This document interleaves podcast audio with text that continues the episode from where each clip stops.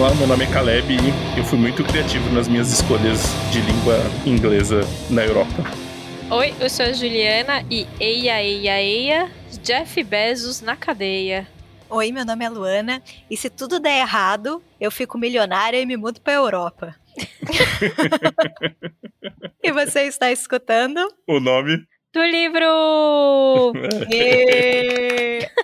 Não, falando que a gente tá aqui para mais um episódio, né, de uma série que a gente começou. Agora a gente vai dar uma volta na Europa. A gente já deu outros rolês, é, episódios que as pessoas gostaram, rolou umas polêmicas também, né? Porque uma questão aí com região, né? Enfim, um difícil entendimento, né? Do, do que seria as regiões e onde as pessoas nasceram. mas acho que esse episódio aqui vai ser legal. Tô animado aqui, mas acho que, acho, acho que a Juliana precisa explicar um pouco a frase dela de, de início. Não, gente, teve todo aquele. Não sei se vocês lembram, ou se, ou se vocês vivam em Marte e não passaram por esse rolê, que teve a grande farra dos cupons da Amazon, né? Que foi uma madrugada que alguém esqueceu de limitar os cupons da Amazon e se você conseguia pôr 20 cupons numa compra só e comprar 400 reais de graça na Amazon. Teve gente que comprou até mais que 400 reais. E aí, algumas pessoas não conseguiram, né? Porque foi, na, acho que na hora que deu a entrada no expediente, ali às 9 horas da manhã, alguém foi demitido e a outra pessoa foi cancelando os cupons. Acho que deve ter sido esse o esquema, porque... Imagina a pessoa chegando, sentando na cadeira, assim, falando, ah, deixa eu abrir meu e-mail aqui. e aí, tipo, surpresa. Deixa eu ver como foram as vendas, as vendas da noite, né? Aí, enfim, porque quando eu descobri era nove e meia da noite, da, da manhã, então eu já, já não consegui usar nenhum cupom, não deu nada certo. E aí, muita gente ficou pistola, enfim, o Bookstan, né, que são os jovens que gostam de, de livros, se nomeiam de bookstans, começaram a, a xingar as pessoas da, do atendimento ao cliente, porque as pessoas começaram a ter pedidos cancelados. E aí alguém fez, assim, eu acho que devia ser o nosso indicado do Brasil ao Oscar, que é um GIF gigante da Gretchen com todo o processo dela muito feliz, que comprou livros na Amazon até ela descobrir que, que, que foi cancelado, aí ela começa a protestar falando que vai no Procon, e aí uma das falas dela é no, ela num protesto, eia, eia, eia, Jeff Bezos na cadeia. É maravilhoso, gente. Procurem esse curta-metragem. Eu, eu, eu, eu apoio a candidatura dele ao Oscar de 2023, no caso, né?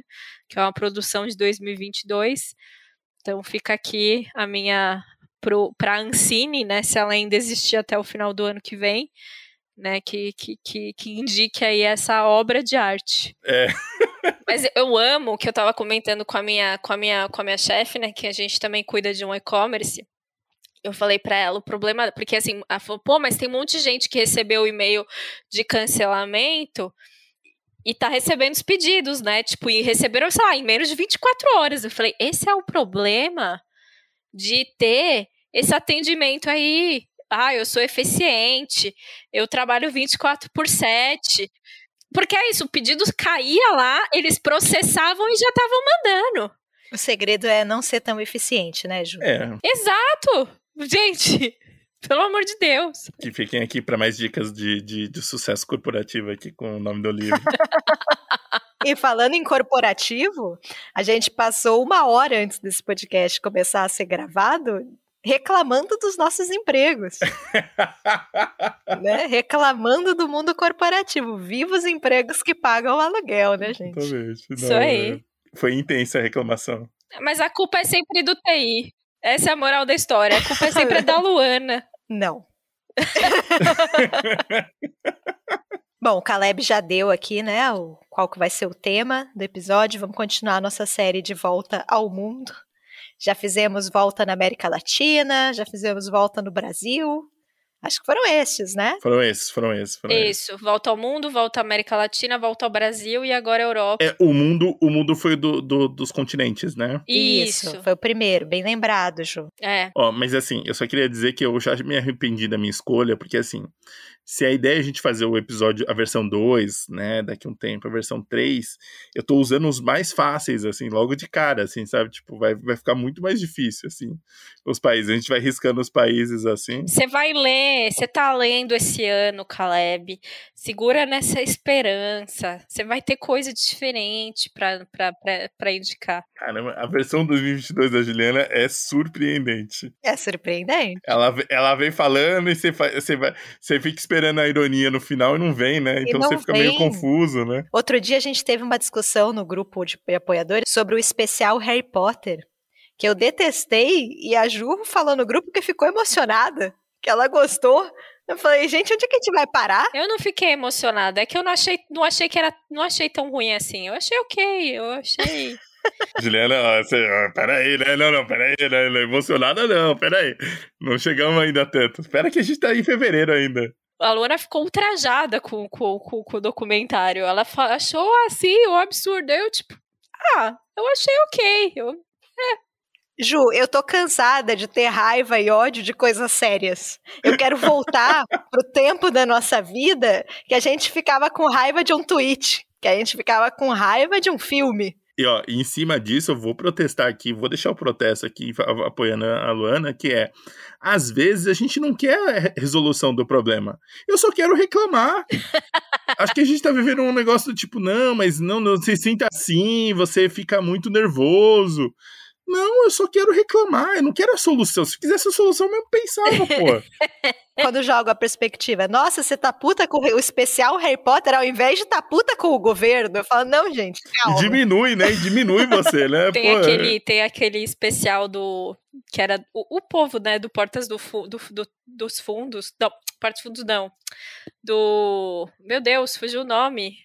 Choque de cultura. Do choque de cultura que antes eles tinham né, um programa na MTV que tinha um quadro que era frases que merecem um tapa na cara. Maravilhoso quadro. É, eu acho que você precisa colocar as coisas em perspectiva, merece um tapa na cara. E assim, e não tenho o que falar, é só um tapa na cara, assim, só pra, tipo, olha, presta atenção no que você tá falando, ouve o que você tá falando. Exatamente. Ou em que energia você vibra quando você tá com raiva? Ah, não. Essa merece. Deu até vontade de levantar agora, viu? E assim, eu não quero vibrar em energia nenhuma, eu só quero ter raiva do especial de Harry Potter. Posso ter raiva em paz? Meu Deus do céu. Só isso, gente. Só, só queria compartilhar isso com vocês e dizer que tá tudo bem vocês terem raiva de alguma coisa. Cenoura na maionese, sabe? Tá tudo bem. Podem ter raiva de, de trivialidades. Maçã na maionese. Maçã, quem teve essa ideia, né? Eu realmente eu fico me perguntando como que chegou a isso, né? E é da mesma cor, porque a cenoura você ainda foge, mas e a maçã? É. A maçã você tá lá com uma expectativa da batata, vem aquele negócio doce no é, meio da comida. Exatamente. É maçã ou é batata? Às vezes você já até preparou a mordida, né? O dente já tá preparado para aquela coisa macia, gostosa da batata. Ai, eu ultimamente tô com muita raiva de, de gente palestrinha no meio do mar.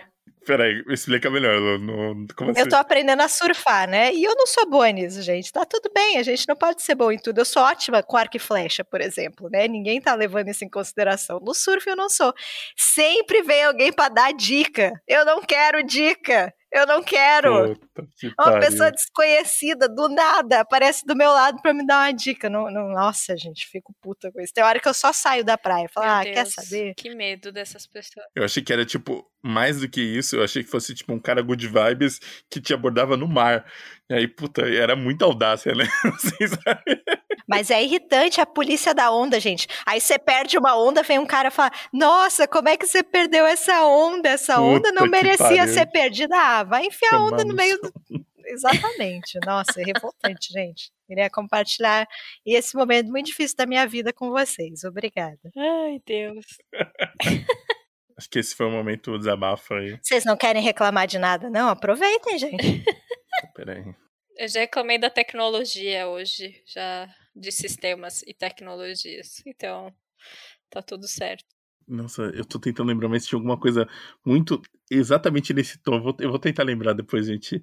Que assim, eu fiquei irritado assim. Sabe quando você vira e fala assim: Não, mas é, é isso mesmo. É, é... Então aguardem. Vamos Aguarde. deixar pro final do episódio. Se o Caleb lembrar aí o que, eu, que irrita o Caleb. Lembrar eu volto, lembrar eu volto. Vamos tentar desmanchar essa imagem paz e amor que você tem, Caleb. Vamos, vamos, eu tô disposto. A gente, esse ano, não, não, não tá aceitando isso muito bem, não. Vamos, não. vamos desmontar isso. 2022, terceiro ano da pandemia. Já que a Juliana entrou nessa, nessa outra onda aí. Não, eu não entrei onda nenhuma. Eu gostava mais da Ju antes.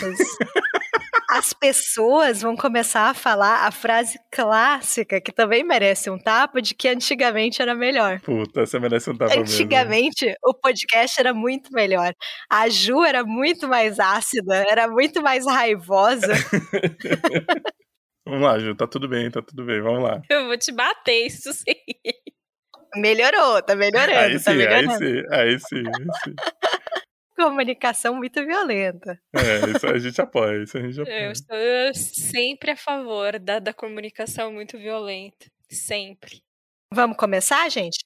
Só, só para falar que a gente não fez o sorteio, né, dessa vez porque deixamos mais livre, né? Então, enfim, a ideia, a ideia de que a gente vai falar, cada um vai falar dois, dois de dois países, né?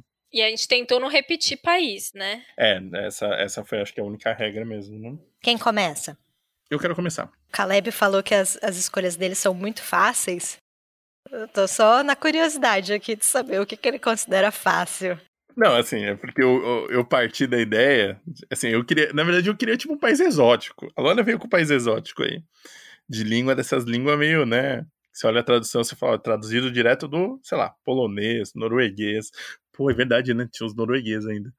É, mas aí eu fui no inglês que é um básico do básico, né? Não que eu tô falando de livros que eu li no original, né? Mas a primeira, minha primeira escolha aqui é um cara que eu já falei aqui no podcast, não lembro exatamente qual episódio, mas quando a gente falou em, em Europa e tudo mais, eu não sei porquê, mas ele foi o primeiro que veio na cabeça, que é o Stevenson, né? O Robert Louis Stevenson. Eu vou falar mais especificamente de um livro é, que é um livro que saiu pela COSAC, mas os contos, e os, os, são oito contos que tem aqui, os contos tem no, em outros, foi publicado em outros lugares, né, o Stevenson, domínio público, né, autor do, do Médico e o Monstro, né, o Mr.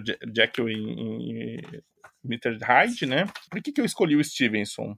O Estranho Caso do Dr. Jekyll e Mr. Hyde, né, é o, o título original. Porque eu não sei, me deu saudade de, na verdade, de ler ele, assim. Quando eu li esse livro foi o, o, uma das coisas mais, acho que mais gostosas que eu já tinha lido, pensando em, que não é exatamente o tipo de livro que eu leio, pensando que ele tem um quê quase de terror, mas não, não chega a ser exatamente, né? Eu pensei mais especificamente no conto O Clube do Suicídio é, e outras histórias, que é o, o primeiro, né, conto aqui do meu livro, né, do, da minha edição, eu, eu acho que é o que ele, ele começa, e é engraçado, né? Pensando na ordem, uma seleção, enfim, feita, né? Não é exatamente de um livro originalmente, né? São contos de vários novelas, né? De vários momentos. É, e eu achei muito curioso começar com essa, assim, porque ele, ele é dividido em três partes, né? Esse é o Clube do Suicídio, né? É, ele, ele traz essa. Na primeira, né? Na primeira parte, essa história né, de um príncipe, o príncipe Florizel da Boêmia, né? E ele meio. Ele, se, ele fica entediado, enfim, é um príncipe que busca aventuras fugindo do reino, fugindo escondido, e ele tem esse amigo, que é um, um protetor, na verdade, né? Que, que acompanha sempre ele. É, e esse cara já está acostumado a ir nesses lugares, enfim, apostar, ficar a noite fora, enfim. O, o príncipe era um cara muito oprimido, né? Enfim, os privilégios dele, ele ele achava que ele tinha que buscar outras coisas, né? Então, enfim, ele estava buscando aventuras, né? E aí, enfim, num, num dia desses ele ele entra num clube super secreto, super tipo seleto, né? E esse clube é o clube do suicídio, né? E eles começam a jogar, né? Eles estão jogando cartas e, e nesse jogo de cartas, enfim, com várias pessoas. Cara, e é muito engraçado, assim. O Stevenson tem uma coisa que é muito curiosa, que é assim, os livros são gostosos de ler, daqueles de prosa, assim, que você vira a página mesmo, você quer saber a história. Ele é um excelente contador de história, é o que eu sempre falo aqui dele. isso é o que mais me impressionou, assim. Acho que, acho que pensando em, em autor, desses autores que você lê e você fala assim, nossa, que legal, eu quero ler mais, assim, desses, desses autores clássicos, o Stevenson foi um dos que mais me chamou a atenção. É, e ele constrói umas figuras que são muito engraçadas, assim, são muito estranhas. E nesse clube do suicídio são essas pessoas. Alguns estão jogando pelo prazer, né? Pelo, pelo, pelo fascínio, né? Pelo, pelo por desafiar mesmo, né? Ser uma coisa super perigosa, né? E outros pelo desespero, né? Em algumas apostas. E nesse jogo é definido, né, nesse jogo de cartas que acontece num lugar, enfim, é esse clube, né? Tem, então tem essas coisas meio é, muito século XIX, assim, século XIX não, final do século XVIII, assim. E aí nesse clube, quando você joga as cartas, você define quem que vai ser o, o, a pessoa que vai morrer e quem que vai ser o responsável por isso. E você não sabe quem que o quem, não é? Você não mostra para quem que é, enfim, quando você recebe as cartas. E meio que você tem que fazer isso acontecer. Então, na verdade, o, esse clube é meio é difícil, porque você não sabe, simplesmente a pessoa não aparece no outro dia, né? Mas é, não necessariamente que você vai ser o responsável, mas você tem você, você que tem que cuidar que aquilo aconteça, né? O, a, a, história vai se desenrolando, mas assim, essa, essa história, né, são divididas em três partes. As três partes aparentemente não se ligam, mas você, você entende que elas estão falando da mesma coisa. E no final tem um, um pouco surpreendente, assim, não é do tipo, oh, mas você, ela, ele liga as, as três partes. E são quase 100 páginas, né? Então tem essas histórias, né? Pelo menos as que eu, as que eu pensei em falar aqui são, são histórias mais longas, que é essa, pelo menos essa do, do Clubes do Suicídio. O Estranho, né? Caso do Dr. Jekyll e Mr. Hyde, que também tem, tem quase 100 páginas, né? Uma novela mesmo. Pensando naquela definição que a gente fala sempre, né? De, de, de conto, novela, enfim. às vezes é difícil, mais difícil limitar, né? Eu não falei aqui, mas o, o, o Stevenson, é, ele nasce em, em Edimburgo, né? Da, da, na Escócia, né? Então ele é um escocês, ou parte do Reino Unido, mas vamos chamar aquele de escocês, né? É, naquela época. O Stevenson falece muito, muito jovem, né? Não sei se vocês conhecem a história dele, mas é, ele morre muito, muito novo, morre com pneumonia, né? E até vai para essas ilhas para meio que é, respirar o, o, ar das ilhas. Enfim, eu gosto muito e só queria vou falar só de mais, de mais dois aqui, que é o, o próprio, né, o médico e o monstro, porque eu não sei se vocês já leram, assim, eu sempre, eu acho que na outra vez que indiquei, talvez eu tô falando a mesma coisa, mas é, eu fiquei meio surpreso, assim, sabe, por o quanto, é, o quanto o livro, a história é diferente do que eu imaginava. Não sei se a gente já foi tão. É, é um caso desses livros clássicos, assim como o Frankenstein, com alguns outros, onde a gente já. Ele já foi tão mesclado, né? A nossa cultura, a filmes, a é, ele, foi tão, ele foi uma influência tão forte que a gente tem a impressão de que a gente já, já leu, né? A gente já meio que já sabe um pouco da história. E pensando no meu caso, é, eu lembrava muito claro de já ter visto isso, talvez adaptações, e assim, pensando em adaptações, desde, sei lá, Turma da Mônica, coisa do tipo, ou filmes. E, e a prosa foi outra coisa, assim, sabe? Foi uma surpresa absurda, assim, absurda. É, começando por as pessoas que narram os eventos das coisas tem uma questão de perspectiva e tem uma dúvida sempre sobre o que, que é a pessoa, o que, que não é, sabe?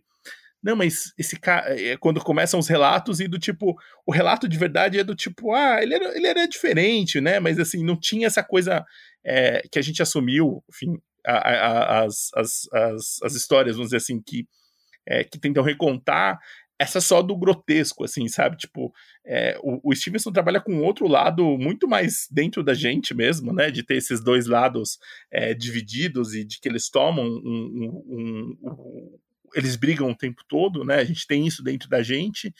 É, e de que as pessoas talvez não sejam tão confiáveis. As histórias os relatos são sempre meio do tipo, ah, é tal coisa, ah, mas era, é, não era exatamente assim, então vai mudando, assim, sabe? Então, é, é, é maravilhoso, assim, é, um, é uma novela dessas, puta, novela perfeita, assim, sabe? Porque ela não te dá, ela não te entrega de bandeja tudo, e ela meio que tira essa ideia, sabe? Tipo, de, de ser um, simplesmente um, o cara ser um monstro e essa transformação, mas ao mesmo tempo tem essas, esses elementos meio sobrenaturais, assim. Pô, eu acho, eu acho muito bom, cara, assim, eu, eu realmente gosto demais do, do, é, do Stevenson, em especial esse livro, assim, esse livro, é, os contos desse livro, né, é, são oito, são, como eu falei, são, são, são sete, na verdade. É, esse aqui ainda tem o Markenheim, o Demônio da Garrafa, o Ladrão de Cadáveres e o Vestíbulo. É, acho que um ou outro só que eu não gosto tanto. Eu vou só terminar falando de mais um, porque eu acho que esse, esse, esse eu confesso que eu fiquei meio impressionado, assim, que é o Demônio da Garrafa, né? Essa, enfim, história que o Stevenson meio, um pouco dessas, dessa, dessas ideias de histórias que você ouve e faz a sua própria versão, acho que foi mais ou menos um pouco que rolou com o Stevenson, né? Porque, de certa, de certa forma, o, o, o Demônio da Garrafa é uma dessas histórias meio, sei lá, já conhecidas, histórias é, que vêm de muito tempo, né? Essa ideia da garrafa, né? De você ter esse, ter esse demônio dentro da garrafa que realiza qualquer desejo, né? Que, que eu acho particularmente tentador, né? Mas ele não pode vender, né? Enfim, tem, tem várias questões que se colocam para essas pessoas que conseguem essa garrafa é, e de como ele não pode tem como se fossem regras, vamos dizer assim, talvez, vai. É, você não pode vender pelo mesmo valor. Tem algumas outras regras que, que, elas limitam um pouco isso. Só que no final das contas é um pouco de uma maldição, né? Assim, é um pouco dessa ideia dos gênios, é, fora, sei lá, o, o, gênio da Disney, que é, concedem desejos, mas o preço é muito alto, né? Putz, eu acho, enfim, eu acho. Esse, esse, esse eu confesso que eu fiquei um pouquinho. Assim, não sei se eu fiquei assustado, mas assim, eu, esse me incomodou, assim, acho que esse foi um dos contos que me, que me pegou. Enfim, minha recomendação, eu, eu, eu confesso que eu peguei o livro aqui para pensando em indicar para vocês, e, e, na verdade fiquei pensando um pouco no, no de como a gente tem às vezes uma ideia, né, dos, dos, das histórias, né, desses autores mais clássicos e, e, e ler o, e como o Calvino fala, ler o clássico é você tá lendo um livro novo sempre, né, assim, eu acho isso Acho que isso fica bem claro aqui no, no, no Stevenson. E ah, só acho que eu já devo ter falado isso, mas o Stevenson, quando ele vai, ele morre em Samoa, né? É, nas ilhas de Samoa, se não me engano, que ele vai para lá para os últimos. com 44 anos só, né? E, e, e, lá em Samoa ele ganha um apelido, né? Que é Tantala, que é o contador de histórias, né? Quando eu, desse tempo que ele fica lá.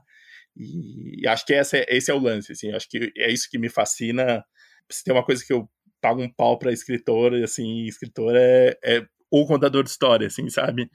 Acho que é um pouco isso que eu sinto de dessa, dessa facilidade da leitura, sabe? Dessa essa sensação de que, putz, olha que fácil e gostoso, sabe? Tipo, não, não precisa ser com, tão complicado. Lógico, tem coisas é, por aí, enfim, cada um tem seu próprio estilo, mas é, eu acho animal essas coisas que parecem simples, mas elas são super, tipo, você fica super é, ligados e, e, o Stevenson é, o, é, é, um dos mestres nisso. Então fica a minha recomendação aqui pro escocês de Edimburgo, o, Robert Louis Stevenson.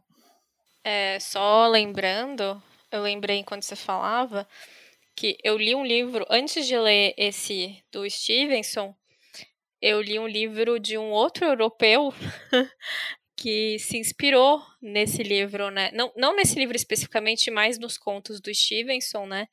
Então, que é o Vila Matas, né? Ele tem um livro que chama Suicídios Exemplares, que tem que tem contos que que, que dialogam com esse do Stevenson tem o Clube do Suicídio, né, que é o mais fácil de você fazer relação, mas ele, ele se relaciona com, com outros contos também, é bem legal. Excelente lembrança, Ju. Lu? Pode ser. O primeiro país que eu quero falar para vocês, né, o primeiro livro aqui, é da Hungria. Eu li recentemente o livro A Porta, da Magda Chabó, que é uma escritora húngara, e ler este livro, que eu adorei, aliás, já falei dele aqui no podcast, me fez lembrar de um outro livro da Hungria, que provavelmente é o único outro livro da Hungria que eu já li, que é o Sem Destino, do Henrique Kertész. O Henrique Kertész, que venceu, ganhou o Prêmio Nobel de Literatura em 2002, se eu não me engano, e que é um sobrevivente de Auschwitz. O Kertész ele foi enviado para Auschwitz quando ele tinha 14 anos. E, e, ele vai escrever sobre isso. O Sem Destino talvez seja o livro mais famoso dele, né? Ele é de 1975 e fala sobre isso, sobre uma adolescente de 15 anos que vive na Hungria ali no período da guerra, né? A Hungria, eu até comentei sobre isso no episódio passado, né, quando eu falei do Aporta, a Hungria ela se alia a Alemanha nazista, e a perseguição antissemita no país vai ser muito severa. Né? E o Henrique Kertész, de uma família judia, então ele vai sofrer isso, né? E ele escreve sobre esse personagem que tem um, um destino muito parecido com o seu. Então ele vive ali na, naquela Europa do momento imediatamente anterior, né, à guerra, e, e, ele vai ir acompanhando né, o que está acontecendo, ele vai estudar numa escola separada, né, já vão ter classes segregadas para os judeus, ele vai ter que usar uma estrela amarela bordada no peito, né? Só que ele é uma criança, ele é uma adolescente, então, além da falta de informação, ele tem uma visão muito limitada ainda sobre o que está acontecendo, né? Ele não tem uma visão muito ampla sobre a realidade. Então ele fica preocupado com a, a, estrela não combinar com o casaco, sabe? Alguma coisa do tipo. Ele não tem muita noção do que vai acontecer. Um dia o pai dele é mandado, né, para um campo de trabalhos forçados. Ainda assim ele acha que vai ser uma situação provisória, até que ele próprio é enviado para um campo de concentração. E por que que eu acho esse um livro muito bom e muito interessante? Primeiro, porque ele fala, de certa forma, sobre a cultura e sobre a mentalidade, né, sobre as estruturas sociais que permitiram o Holocausto acontecer. Então a gente sempre fala e ouve muito falar sobre, por exemplo, a propaganda nazista.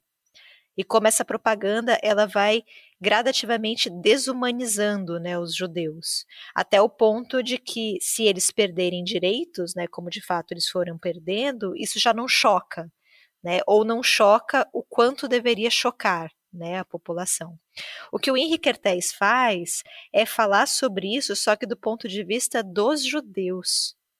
Então, ele coloca esse adolescente dentro de um campo de concentração e uma adolescente que já absorveu essa propaganda nazista de tal forma e sem perceber que quando ele chega lá, ele desconfia dos prisioneiros judeus e confia nos médicos alemães né, nos médicos nazistas. Então ele vê aquele médico muito bonito, loiro, de olhos claros, bondosos, e alguém tão bonito e tão educado não pode querer o mal dele. Né? Então ele naturalmente simpatiza com os médicos, né? sem contar que ele não se reconhece como judeu. E isso também é abordado no livro. Né? Naquele momento, o judaísmo era raça, era visto como raça né? Então não tinha não era uma religião ou uma opção religiosa, né? Esse adolescente, que é o personagem principal do livro, ele já não tem muito vínculo com a religião, ele não se sente pertencente à cultura judaica, mas mesmo assim ele compartilha né, com os outros prisioneiros todo aquele pesadelo. E, e eu acho que é um livro muito interessante também, porque fala sobre destino, e o Henrique Kertész vai escrever sobre isso. Quando acontece alguma coisa ruim, né, alguma tragédia, algum acontecimento muito trágico, a gente tem uma tendência a falar de que aquilo estava no destino acontecer. Né? E se a pessoa sobrevive, supera isso, que a pessoa estava destinada a superar, né, a vencer aquele desafio. E o que o narrador desse livro fala é que isso não é verdade, esse não era o destino dele. Não estava escrito em lugar nenhum que ele, aos 15 anos, teria que ser mandado para um campo de trabalhos forçados e depois um campo de concentração. Né? E aí tem relação com o título do livro, né? Sem destino. Ele nega isso, né? ele repudia essa ideia. Porém, ele vai falar, e isso é muito complexo no livro, sobre como essa ideia é absorvida dentro do campo de concentração. E aí, de novo, tem esse ponto que é muito interessante, que é ele sempre escreve do ponto de vista dos judeus. Dentro da cultura judaica existe um preceito, não sei se é exatamente essa palavra, que fala sobre o destino dos judeus. É uma ideia que tem uma raiz religiosa, que fala que há muito tempo atrás os judeus eram o povo escolhido por Deus. E não só isso, era o povo que Deus escolheu para firmar uma aliança. Então Deus iria privilegiar este povo enquanto o povo fosse fiel a ele. E em algum momento os judeus quebraram isso. Né? Eles quebraram essa aliança, cultuando outros deuses ou tendo comportamentos que não eram aceitáveis ali naquele padrão. E a partir daí eles começaram a sofrer certas penitências. Então, alguns acontecimentos ruins ali na trajetória do povo judeu seria explicado por essa quebra dessa aliança. Então, o sofrimento seria uma forma de espiar essa culpa e, de alguma forma, se reaproximar com a divindade. Essa é uma ideia pesadíssima e terrível e muito triste, mas ao mesmo tempo, e o livro tem essa complexidade, o que o narrador sugere é que as pessoas que tinham essa crença dentro do campo de concentração, as pessoas que ainda mantinham a sua religiosidade, elas tinham maiores chances de sobreviver ao campo, porque elas atribuíam um significado ao próprio sofrimento. Olhem que coisa maluca, assim. O campo de concentração em si é a falência da racionalidade. Né, o Primo Levi escreve sobre isso, né, no É Isto um Homem, que ali o campo de concentração é um espaço onde não existe porquê. Então você está lá sem motivos, você sobrevive por pura sorte, e a gente não lida bem com isso, né, com essa aleatoriedade, principalmente com essa falta de controle sobre o futuro, sobre o nosso destino. Então, atribuir um significado, achar que você está vivendo aquilo por uma certa razão, é um mecanismo de defesa né? E as pessoas elas conseguiam se agarrar a isso, né? Não era a única forma de sobrevivência no campo, mas de certa forma atribuir um significado deixava essas pessoas mais fortes, né? Não é o destino, não é não é a solução que o protagonista encontra, mas é a solução que muitas pessoas naquela situação, naquele contexto encontram, né? E é claro que assim, ele está falando sobre uma cultura muito específica, um acontecimento que não tem paralelo, nada se compara, né? Mas a gente faz isso. Quando a gente passa por um acontecimento muito ruim, a gente naturalmente tenta encontrar algum significado, né? A gente faz isso, que a gente que existe um motivo para a gente estar tá passando por aquilo tudo, né? Que existe um propósito maior. Então, esse livro me fez pensar nisso, sabe? Como isso é algo no fim profundamente humano e pensar sobre isso me, me tocou muito, assim, foi uma, foi uma leitura que mexeu muito comigo. Tem outros aspectos, assim, para falar sobre o livro, sabe, é uma, é uma, é uma literatura muito rica do Henrique Hertés, mas acho que eu vou parar por aqui. Fica aqui a recomendação. E se vocês se interessam por Segunda Guerra ou por literatura de testemunho, eu acho que é uma, uma indicação bacana, assim, a gente tem alguns livros mais famosos, né, a gente tem o É Isto um Homem, do Primo Levi, que talvez seja o mais conhecido, um dos primeiros, né, eu acho que todos os livros que vieram depois, de certa forma, dialogam com É Isto um Homem, mas fica essa recomendação também, do Henrique Hertés, e uma coisa que eu acho sempre muito, muito surpreendente, assim, é o fato de que algumas pessoas, elas têm uma força e uma coragem e uma capacidade de escrever sobre esses assuntos, porque é muito difícil. Né, você vivenciar uma situação dessas e você reviver isso e retrabalhar isso através da escrita, né? E, e, eu acho que isso é tão complexo e tão complicado que até o Henrique Hertés, que escreve sobre esse livro, ele sempre falou, até o final da vida dele, que esse era um livro de ficção. Então, assim, é uma história que tem todos os paralelos com ele, protagonista com uma idade semelhante, uma situação muito parecida. E claro, deve ter elementos ficcionais ali, esse não é o ponto, né? Mas como de certa forma colocar ali uma barreira, né, de que aquela não é exatamente a sua história, talvez te ajude de alguma forma, né? Talvez te, te reconforte de alguma maneira. Então, é isso. Essa então é a indicação para vocês de um autor húngaro, O Sem Destino do Henrique Hertés. Eu falo que não tem tantos livros publicados dele aqui, né? Disponíveis, né? E para um autor vencedor do Nobel, né? É. Esse Sem Destino tava esgotadão, né? Tava? Eu acho que ainda tá. Saiu? Não, não, não saiu.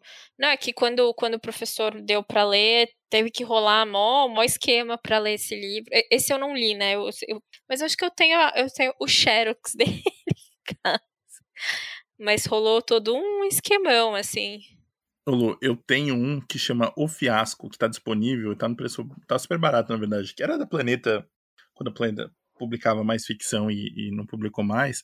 E ele fala que é o segundo da trilogia que começa com Sem Destino. É, exatamente. E que termina com Kadish por uma criança não nascida, né? É, o que eu li também é uma edição da Planeta. Infelizmente tá caríssimo no estante virtual. Tô olhando aqui, o mais barato tá 100 reais. Desculpem. É, mas, mas tem o Liquidação, que sai aqui pela companhia, que tá, tá, tem barato, e esse O Fiasco, né? Imagino que talvez não, é, não são livros que você lê, no, a trilogia que você precisa ler como continuação, né? Talvez a temática, né? Acho que não também.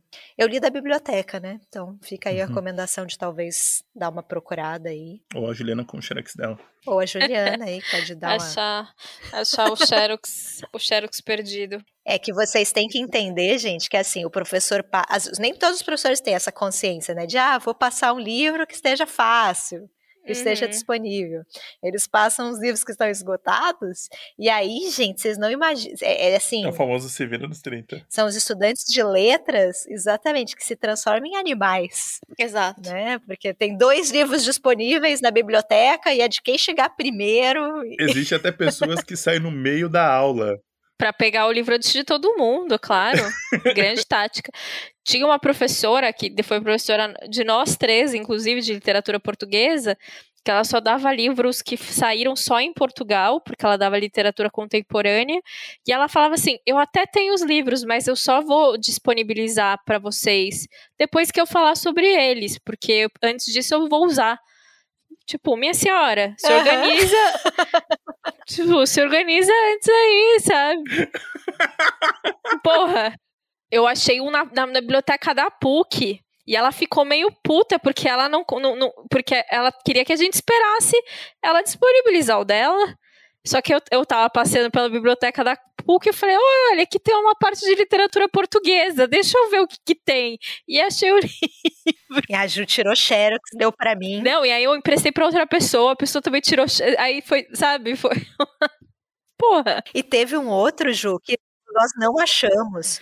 Foi. E aí teve uma moça que tinha viajado para Portugal e ela tinha esse livro e aí ela xerocou pra gente. É, da tinta da China. Foi. Exatamente isso. E eu lembro que eu cheguei na biblioteca da PUC, da PUC e falei, moço, eu posso xerocar esse livro inteiro? Aí ele, claro, eu, então, por favor, porque teve uma época que não podia mais, né? Quer dizer, na verdade não pode. Mas, enfim, né? A gente às vezes tem o universitário não tem um minuto de sossego. O cara falou assim: "Claro que pode. Alô polícia, tem um tem uma estudante de letras aqui, ó, cometendo um crime". Ai, meu Deus, maravilhoso. Devem estar me procurando até agora. É, é, não, então, já que é a minha vez, e eu, te, eu escolhi um livro também que é de testemunho, que é um autor francês.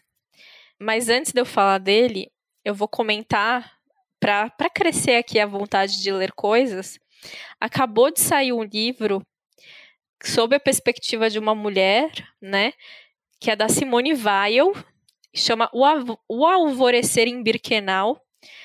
Eu, saiu pela WMF Martins, né?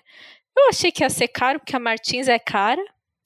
Mas o, li o livro físico, o preço de capa aparentemente é R$ 49,90. O que para Martins Fontes é barato, gente. Acreditem em mim. Enfim, fiquei muito interessada porque a Simone Weil é uma figura que eu tenho bastante interesse, né? Ela é francesa, e, enfim, foi foi foi para Birkenau, acho que ainda adolescente, né? Então ela vai falar um pouco sobre sobre a o livro é um testemunho dela nesses anos. E, enfim, depois ela é uma mulher super importante dentro da França. É, ela, ela, chega a ser até ministra, se não me engano, da saúde, alguma coisa assim, né? É uma teórica bem importante e tal. Ju, não, eu ia falar aqui, assim, só aproveitar entre aspas, né? É, semana, a gente tá gravando hoje dia 7, na semana passada, né, no dia 27, completaram 77 anos, né? Sim, sim. Do, do, do da libertação dos campos, né? Enfim, sim. uma data aí para a gente sempre lembrar, na verdade, né? Sim, com certeza. É, o livro que eu escolhi é um livro que eu acho que eu comentei aqui lá atrás no podcast, mas é um livro que eu gosto bastante, que chama A Cena Interior, do francês Marcel Cohen. Ele saiu pela editora 34. O Marcel Cohen, ele vai narrar a história, ele, ele é um sobrevivente, mas ele tem uma história totalmente diferente. Porque, né, a Lu até falou dessa coisa, além da fé, né, que, que, que, que o, que o que o Arquertes falava que podia ajudar dentro do, né, a, a, os judeus a, a, sobreviverem, principalmente dentro dos campos de concentração, tem sempre, é, todas essas narrativas de testemunho tem sempre o momento da sorte, assim. É aquele momento, assim, ínfimo que, sei lá, você conseguiu um pouco mais de comida, você conseguiu um sapato melhor e aquilo vai salvar a sua vida, sabe? Tipo, ou que, enfim, o cara olhou para sua cara, né? O, o, o soldado olhou para a cara da pessoa e mandou ela ir trabalhar em vez de mandar direto pro, né, que é a história da Ruth Kluger, inclusive, né, que, que mesmo sendo muito mais nova, fugiu da, da, da câmara de gás porque um, um uma, acho que era uma enfermeira falou, não, vai ali trabalhar, se, se você aguenta, vai trabalhar e tal. Enfim, e o caso do, do Marcel Cohen é, é, assim, um desses lampejos de sorte que de, porque ele sobreviveu. Porque a família toda dele foi enviada né, com, a, com a ocupação da França. Eles viviam na França, eles viviam, acho que se não me engano, em Paris mesmo. E eles eles, fugi, eh, eles, eles foram todos capturados, menos ele. E ele era uma criança de 4, 5 anos. O que, que aconteceu? Naquele dia, ele, enfim, a, a mãe estava grávida, o pai, era a avó, os tios, enfim, todo mundo vivendo numa casa, porque já era uma, uma, um momento em que estava de contenção mesmo, né? Então, já, já aquela, aquela limitação de direitos dos judeus dentro, dentro da França ocupada. Ele até conta isso, né? O pai dele, a, a, a foto da capa desse livro é uma pessoa tocando violino e é o pai dele. O pai dele tocava violino muito bem. Só que durante a ocupação, o pai dele nunca mais pôde tocar violino porque eles não podiam chamar atenção. Então ele era uma casa de silêncio, ele dizia, ele disse, ele, ele dizia, né? Ele diz e, e, e, e é isso assim, o pai adorava o violino e ele não, não podia tocar, ele não podia fazer música de forma alguma porque podia chamar atenção e os vizinhos podiam denunciar eles ou, ou qualquer outra coisa, porque se você arranjasse confusão com a polícia por qualquer motivo, sendo judeu, sendo uma família de judeus, assim, você já estava condenado, né? É, e aí é isso, eles começam a ouvir esses rumores das pessoas serem enviadas para campos, para alguma coisa, mas assim, eles ainda estavam em casa, né, numa casa menor, todos juntos, mas, né, pelo menos eles estavam juntos e em liberdade dentro do que podia ser liberdade nessas circunstâncias, né? E aí um dia ele sa essa criança, né, o Marcel, ele sai para passear, acho que com uma vizinha, alguma coisa assim, que não era judia no caso, né, com a empregada, com uma pessoa que ajudava a fazer a limpeza, alguma coisa assim. E aí quando eles estão voltando para casa, do outro lado da rua, ela vê a polícia levando a família toda dele ele lembra da cena, tipo, de ver. E aí, a, a, acho que a mãe sinaliza do tipo, não, vai embora, sabe? E, e essa mulher leva essa, é, né, ele e aí ele tem que viver clandestino. Então, assim, ao longo do livro, a gente vai vendo como ele conseguiu sobreviver. Ele teve que ir para o campo, enfim, tem, né, para o campo, no caso, para o interior, né? Teve que ir para o interior, teve que ter uma identidade, enfim, vai contando e aí acho que é interessante descobrindo como é que as coisas foram acontecendo.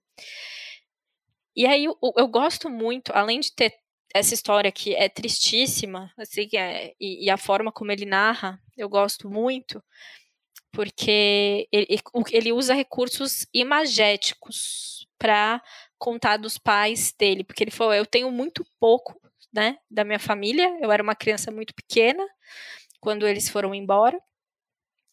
É, a irmã ele não chegou a conhecer, né? A irmãzinha, a mãe estava grávida. É, isso é o que é o mais sádico, assim. A mãe estava, assim, nos, nos meses finais da gestação. E aí eles mandaram primeiro a família toda para esse campo de concentração, mas a mãe ficou num hospital. Era um hospital meio prisão, assim. E aí lá todas as mulheres grávidas né, tinham seus filhos esperavam alguns meses para serem enviadas para o campo de concentração. Então elas estavam totalmente cientes de qual seria o destino delas e elas estavam ali só esperando, né? E óbvio, esperando que, sei lá, alguma coisa pudesse acontecer, enfim, né? Tinha resistência francesa, podia ter acabado a guerra, mas é muito terrível isso, assim. E ele até conta que às vezes ele lembra dessa mulher levando ele para ficar tipo olhando pela janela e ver a mãe passar. Que ele não podia visitar, porque se visitasse, né, podiam reconhecer ele, alguém reconhecer ele de alguma forma, ou até, né, ele dar pinta ali do tipo abraçar e chamar de mãe e, e ser capturado também de alguma forma, né? Então ele lembra disso também, de, de ver a mãe pela janela, de ver, enfim, e da mãe tentando comunicar com essa pessoa, né, o que dava para comunicar. Mas os capítulos eles são divididos então por parentes, né? Então fala um pouco do vô, fala do pai, fala da, do, acho que de um tio, da mãe e dessa irmã, a partir de objetos ou fotos, né? Alguns objetos conseguiram ser mantidos de alguma forma, algum vizinho pegou e tudo mais. E aí ele, ele a, o livro tem a foto, né, desse objeto e aí vai contar a história das, dessas pessoas, né? Então tem, tem a foto do violino do pai, então ele vai contar a história do pai, como eles chegam. Eles chegam. Putz, agora me fugiu, mas eles, eles são, eram migrantes, né? Que foram para a França para conseguir um trabalho melhor. Eles tinham, né? Conseguiram fazer uma, uma, uma tipo lojas, né? E tudo mais. Ele e os irmãos aí casou, né, com a, com a, com a, mãe, com a mãe dele, no caso.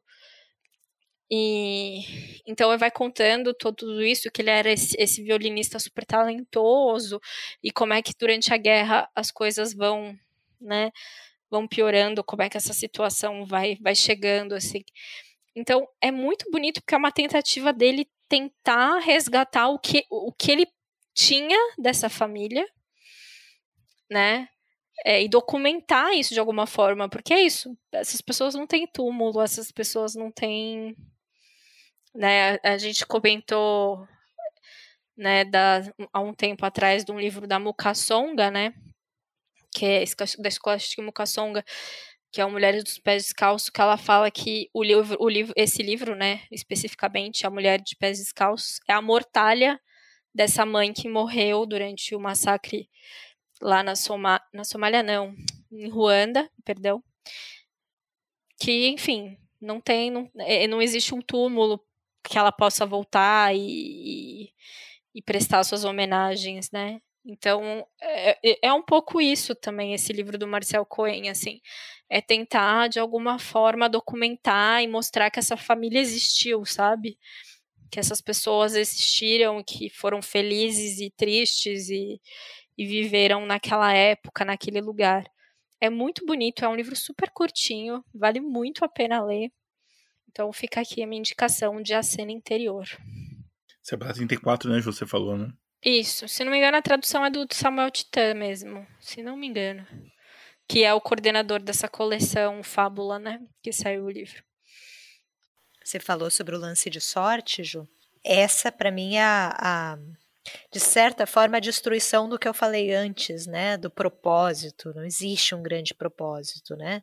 Não existe força, não existe é, mérito. Às vezes é só sorte, na maioria dos casos é só sorte. E o Primo Levi, ele tem para mim a imagem que ilustra melhor isso, que é a questão do trem, né? Que ele fala no É Isto um Homem, que as pessoas podiam sair pela porta da direita ou pela porta da esquerda e todo mundo que saísse pela porta da esquerda era imediatamente executado. Então é, é absolutamente arbitrário, né? Você escolhia ali a, a, porta, você não sabia disso, né? Você só queria sair do trem e essa escolha no fim determinava se você vivia ou se você morria, né? E é justamente essa arbitrariedade que é o mais insuportável nos campos, né? É, pelo menos o que a gente lê nas literaturas de testemunho. É, porque não tem nenhuma lógica, né? Você tenta entender algum motivo, alguma coisa, mas não, não tem nenhuma lógica, né? Deve ser angustiante, né? Não, nada faz sentido, né? Clima bom, hein? Falar da Europa parecia uma boa ideia. A Europa é esse lugar, né? Esse lugar banhado de sangue, né? Vai, Caleb, salva o dia aí. Pô, vou, vou na melancolia aqui, então, hein? Vou, vou, dar uma melhoradinha, assim, né? Tipo, opa! Saudades da minha Europa. É, exatamente. Como eu falei, eu, eu resolvi pegar né, a Escócia, que fala inglês, e aí peguei o outro país que tá ali junto, pertinho da Escócia, tá querendo ficar mais longe da Escócia, né? Mas que é a Inglaterra. Eu vou falar do, do, do Nick Horby. É, eu tinha pensado qual que eu queria falar dele, mas eu vou voltar a falar do Juliet no e crua. É, eu queria falar, na verdade, eu tinha separado uma longa queda, mas eu confesso que eu preciso relembrar ele. Assim, eu, eu lembro que eu gostei, mas o Juliet no e crua foi o último.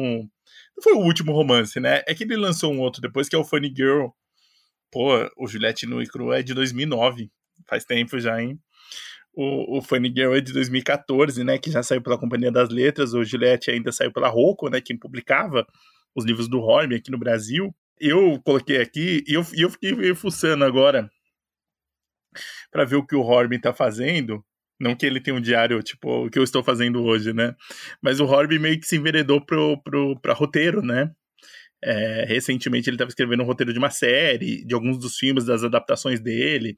Teve o roteiro dele, que é aquele Educação, é, que concorreu ao Oscar também, né? Então ele enveredou para esse lado que eu imagino que dá mais dinheiro para ele, né? Essa é a minha, minha crença, né?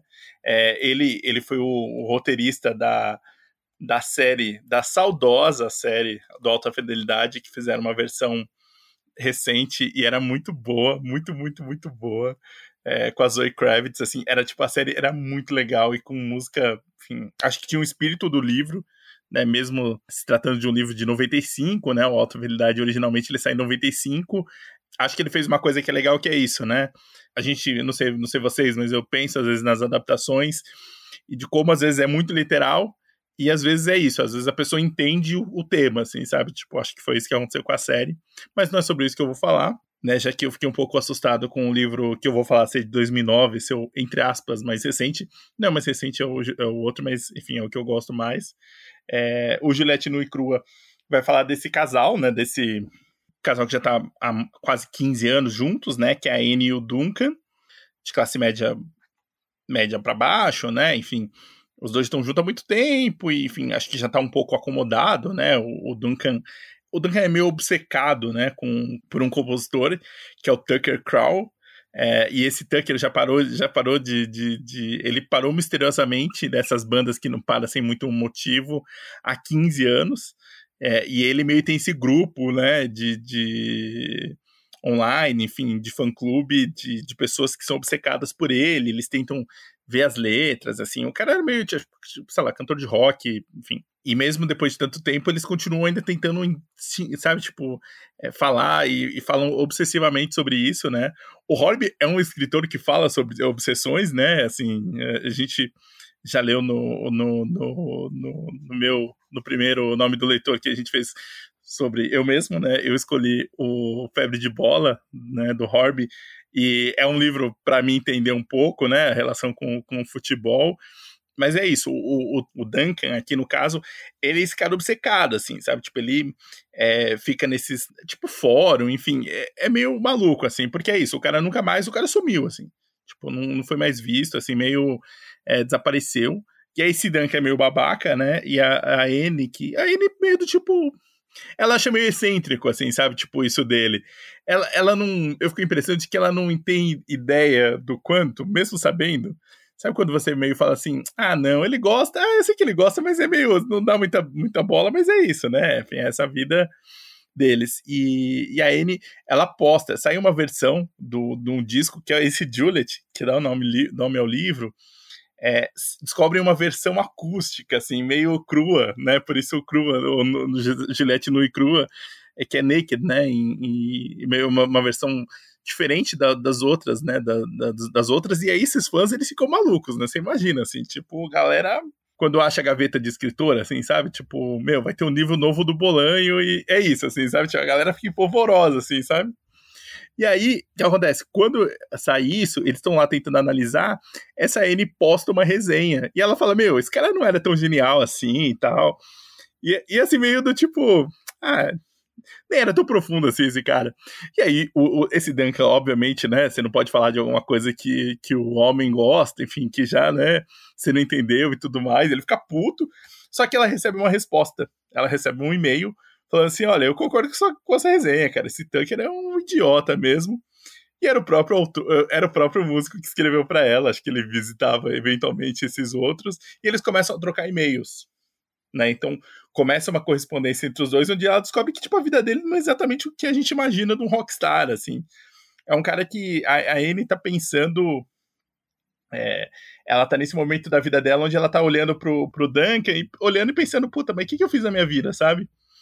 E, e ela, e ela descobre que, na verdade, esse, o, o, Tucker também, assim, é um cara que, puta, já fez tanta merda, já foi tão escroto com as pessoas, sabe? Tipo, já machucou tantas pessoas, e ele tá meio encostado, assim, sabe? Tipo, não é, não é ele não, não parou por ser genial, assim, ele parou porque, puta, cara, ele, assim, ele tem dificuldade de lidar com as pessoas e isso faz merda, assim, sabe?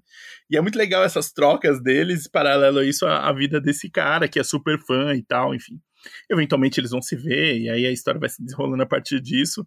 Mas assim, eu gosto do Horby, assim, eu, eu não sei se, se a releitura dos livros passa, né, de quando eu li. É, eu, lembro, eu lembro que, pô, eu tava. Já devo contar da história, mas eu tava trabalhando na livraria e eu lembro de chegar o novo livro do Horby, assim, e pra mim foi, oh, nossa, eu fiquei super, tipo, animado, assim, sabe? É, li logo, assim, fiz resenha, assim, quatro estrelas e meia, enfim, era esse tipo de fã. De certa forma, talvez eu fosse muito parecido com o Duncan em relação ao próprio Horby, né? Pensando hoje em dia, né? Que eu tô falando do livro, já fazem 13 anos do livro, né? Mas, o, o que eu acho mais legal, na verdade, é, né? Eu, eu, eu li os outros, né? Acho que o Horby... Eu acho que eu, eu devo ter lido de romance, assim, eu acho que eu, eu li tudo dele. Eu gosto muito, mas, assim, eu acho engraçado, assim, porque eu acho que ele tem uma coisa muito inglesa, né, nessa forma de lidar com algumas coisas e, e de, de, de ambientação, obviamente de ambientação, mas desses personagens meio medíocres, né, que estão meio que passando por uma crise. Hoje o Horby tem 64 anos, né, mas eu, eu gosto, eu, eu ainda recomendo, acho que o Alta Fidelidade, com algumas questões, eu acho que ele passa. É, alguns outros eu, eu queria reler, porque é isso, uma longa queda, eu dei uma olhada aqui na, na, na, sinopse e eu encontrei uma coisa lá que eu não lembrava, e eu fiquei meio. Ah, não vou falar disso, não. Vou, vou, vou reler pra, pra ver se, se passa, porque é uma coisa meio danger hoje. Hoje não, já era na época, mas acho que hoje a gente. É... E esse e esse Juliette no e crua é um Horby que passa do alta fidelidade, dessa relação dele com a música e de como ele se empolga com a música, né? Ele tem um livro que chama 31, é, acho que é 31 canções, agora me fugiu, só porque agora me fugiu o nome, que é sobre música, exatamente isso, são os textos dele sobre música, assim, é um cara super é, apaixonado, né, enfim, e, e como é, ele fala do futebol, mas ele fala que a, a, a vida também, a gente, ele lembra um pouco das coisas da, da vida por conta da música, né, e, e aí no, no Juliette, ele é um cara mais amargo, então acho que eu, eu fico pensando assim, para quem quiser, ah, putz, queria ler o Horby, acho que é um bom jeito de, de ler, você lê ele ao contrário, sabe? Tipo, você lê ele já meio. Ele é um pouco descrente desse. do Duncan, sabe? Tipo, dessa empolgação, desse cara super fissurado. Não vou falar que assim, ele, ele tira sarro, assim, mas assim, ele meio que expõe um pouco essas pessoas que são os personagens dele, assim. Eu acho isso muito curioso como. Não tem. Não, não é um cara. Não é, tipo tão amargo, mas assim. É, é um cara que já passou pelas coisas, sabe? Tipo, ele já viveu e falou assim: pô, acho que eu dei uma cansada disso daqui. E, e, e, a relação deles, à medida que vai acontecendo, é muito legal. Assim, eu gosto exatamente porque me parece um romance não maduro, mas assim de mudança do Horby. Acho que era por isso que eu lembro, lembro de ter gostado, principalmente pensando nesses paralelos entre as outras coisas que ele já escreveu.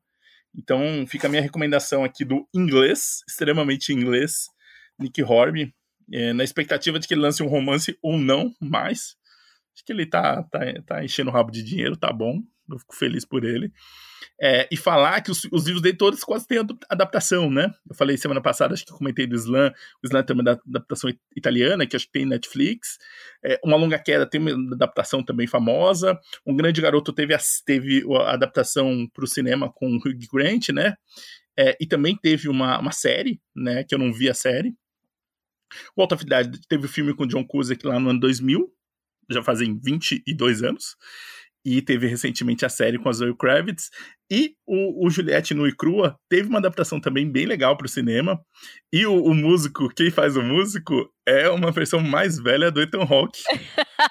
o Caleb, ele ficou fascinado pelo Ethan Hawke. Ele ficava... Esse cara é fascinante.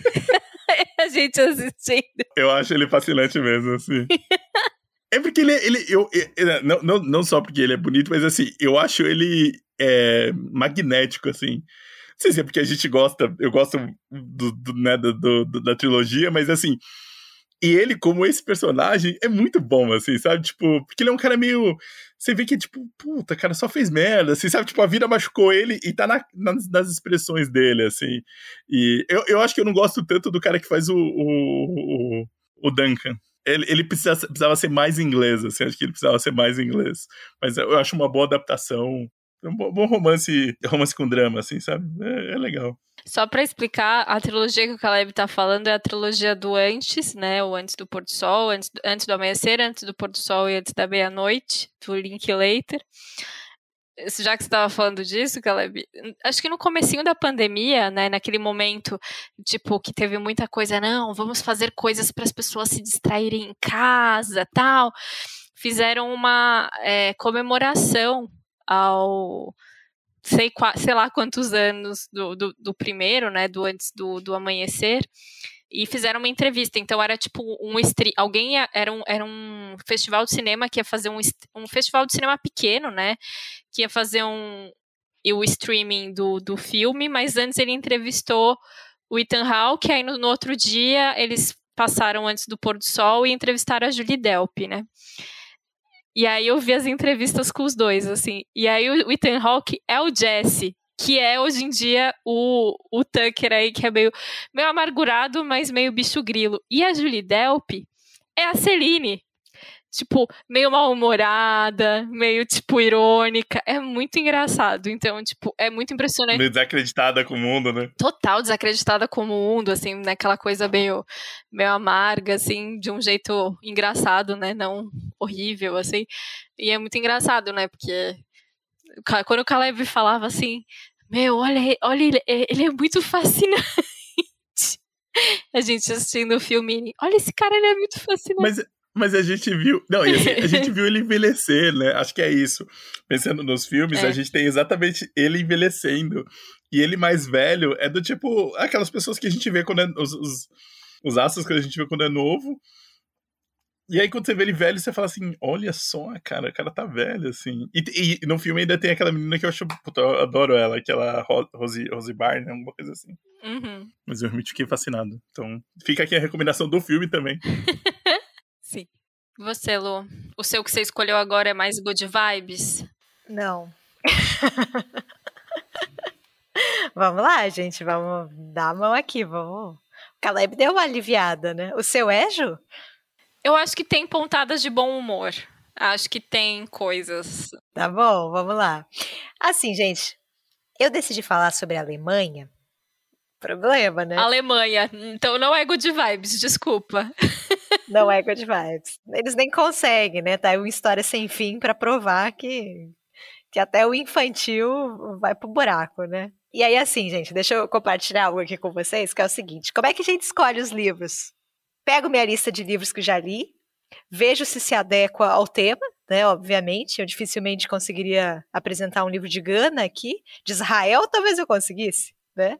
Mas teoricamente tem que ser um livro europeu.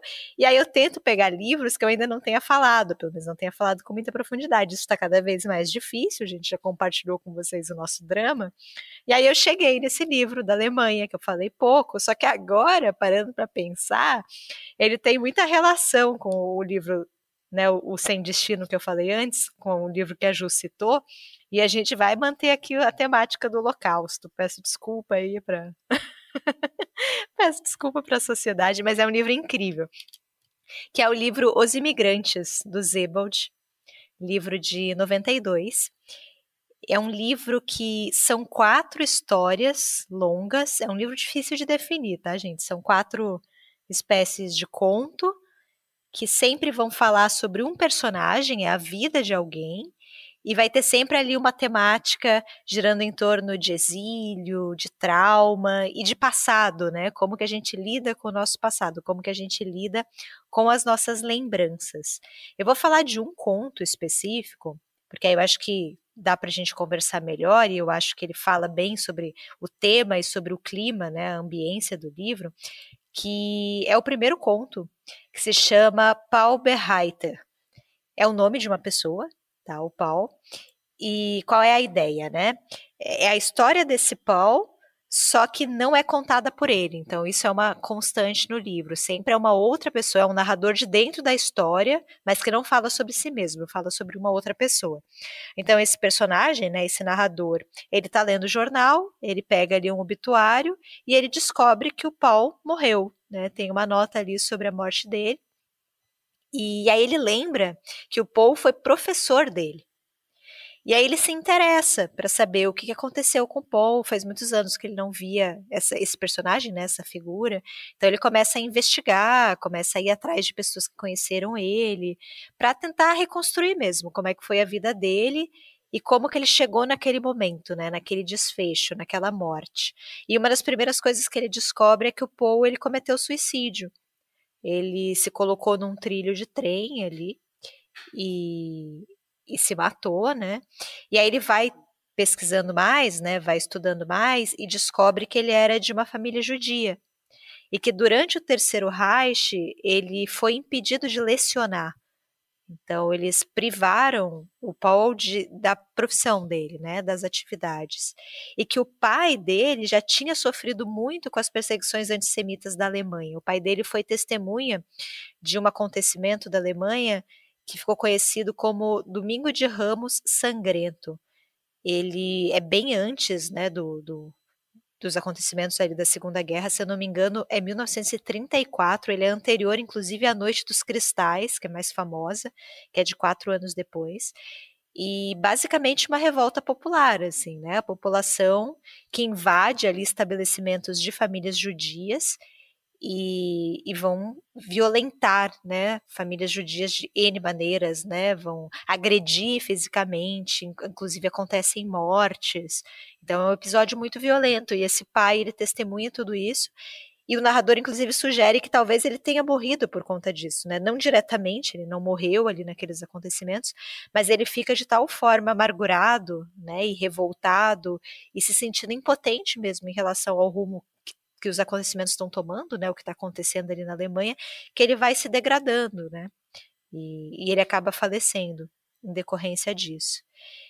E, e, aí ele vai pesquisando, né, sobre a história do Paul, e o Paul não conta a sua história. Então ele é uma testemunha, ele é uma vítima, ele viveu algo muito importante ali, que, digamos, mereceria, né, um testemunho, mas ele não conta a sua própria história, porque é muito difícil contar, né? A gente estava falando antes, a Ju citou um livro de testemunho, eu falei outro, né?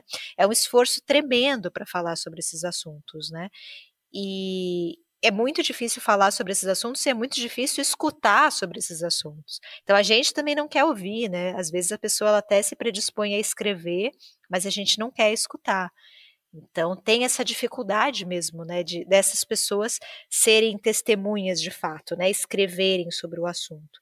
Existe ali uma dificuldade tanto da escrita quanto da recepção.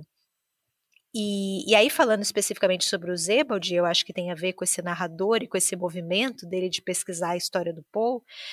O Zebald achava que era muito importante a gente falar sobre o passado. Né? Ele tem isso na literatura dele. O tempo todo ele vai falar sobre os acontecimentos, é, o antissemitismo, os acontecimentos da Segunda Guerra, a Alemanha no passado. E, ele acha importante a gente estar tá sempre falando sobre isso, que é diferente de uma outra filosofia, né, que diz que a gente deveria virar a página e pensar no futuro, mas ele acha que é importante a gente estar tá sempre retomando esses assuntos. Né? Porque ele vê a gente como um reflexo mesmo do passado, né? Se a gente não compreender o passado, a gente perde um pouco a perspectiva do futuro. Tem uma eu li uma, um artigo de uma historiadora chamada Lynn Wolfe, se eu não me engano, esse é o nome dela, uma historiadora que escreve sobre o Zebold, e ela fala da literatura do Zebold como uma literatura híbrida, né? Então ele vai misturando ali elementos da realidade com ficção e ela fala que isso é muito importante, que a literatura ela tem um peso tão grande quanto a história. A literatura é um complemento da história, porque através da literatura a gente consegue firmar um compromisso ético com a história. Eu achei isso muito forte, assim. Uma coisa é você saber que aconteceu a Segunda Guerra, o Holocausto, isso é muito importante. Mas outra coisa é você ser capaz de criar empatia com isso né? E você entender a mentalidade, a cultura e aquele momento muito específico através de pessoas, de personagens, né, que têm as suas próprias complexidades. Então o Zebald, ele vai trabalhando isso. E ele é um autor tão foda, assim, tão fantástico. Eu gostei muito de ler o Zebald, que ele vai exercitar isso não só através do tema, ele não está falando só sobre a história, né, a temática das perseguições eh, do, do, do, antissemitismo, né, da perseguição aos judeus. Ele vai fazer isso também em relação à forma. Então, os livros dele, o tempo todo, estão dialogando ali com uma forma muito específica de escrita. Então, ele está tentando tornar muito tênue os limites entre o que é ficção e o que é realidade. Né? Então, ele vai utilizar vários artifícios para isso. Por exemplo, ele não dá nome para o narrador. E aí, quando a gente lê um livro que o narrador não tem nome, a gente acha que é o autor falando. E aí a gente já acredita que aquilo ali é real, a gente já tem uma recepção diferente. Né? Um, um segundo artifício que ele cria é que esse narrador ele não conta a sua própria história. A gente já aprendeu a desconfiar de narradores em primeira pessoa que falam sobre si mesmo. Mas quando esse narrador fala sobre um outro personagem, as nossas barreiras caem, né? A gente confia um pouco mais. Outra coisa que o Zebalt usa e que é bem, assim, bem marcante na literatura dele, ele usa fotografias. Então ele vai colocando fotos ali. Por exemplo, fala que esse personagem se suicidou, né? Se matou num trilho de trem, vai ter uma foto desse trilho de trem. E a gente tem essa coisa com a imagem, né? Se a gente vê uma fotografia, a gente acha, a gente aceita melhor que aquilo ali é real.